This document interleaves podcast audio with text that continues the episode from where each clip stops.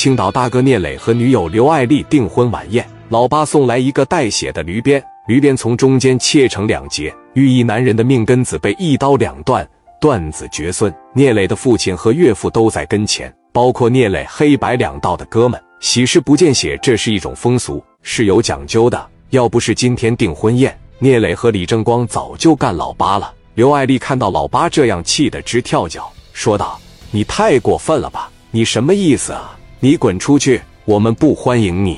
女人没资格吵吵，弟妹跟我吵吵合适吗？老八阴阳怪气的说：“磊弟怎么样啊？喜欢吗？喜欢的话，你倒说一声啊，哥总给你买。但是唯独一点不好，你看这怎么给切断了呢？谁切的这是？这不明摆着让我磊弟断子绝孙吗？”聂磊说：“闹没闹够啊？闹够了，滚蛋！”老八说：“行了，八爷等着你。”沙三也说：“我也在等着你。”老八朝着李正光的胸口上噔噔噔弹了几下，说道：“少管闲事，听明白了吗？真他妈让你死青岛！”李正光说：“我看看你怎么让我死在青岛。”包间里听到外面有动静了，但是也不好出来。冯新月听到外面老八的声音还在，把门开开了，赶紧来到了老八跟前，说：“你这是干啥的？回回给我丢人！这是什么场合？你知道屋里边坐的都是什么人吗？”前脚王永利刚发了话。让我们底下这些分公司罩着他，你他妈就来弄这死相，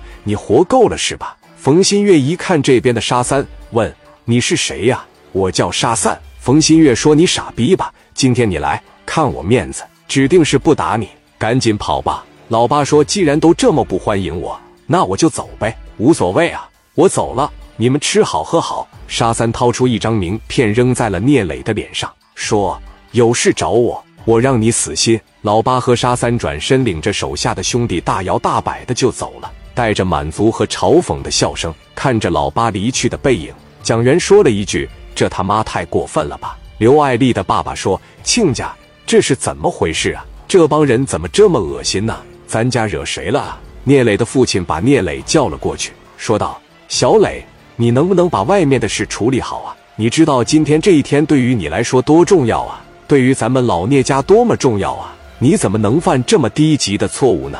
平常你在外边打打杀杀、胡闹也就罢了，我不管，我睁一只眼闭一只眼，我看不着。现在邻居们都在，都是从小看着你长大的，还想让他们戳我脊梁骨啊！说话，聂磊的母亲打圆场说道：“行了，老聂，你少说两句吧。亲家实在是不好意思啊，见笑了。聂磊这孩子吧，他从小调皮捣蛋。”他没准是他得罪谁了，没事没事了。刘爱丽的父亲对老聂说：“你呀，你这火气太大了，孩子都这么大了，你不能这么骂他。”聂磊的父亲说：“看了没呀，你这老丈人多好，我说你两句还知道替你求情，但是你办的这个事就是不地道，赶紧把屁股擦干净。可别说今天这是订婚，也不能说无所谓。真要是赶上结婚，聂家的气脉就完了，那往后你不知道倒霉多少年。”艾丽要是怀孕了怎么办呢？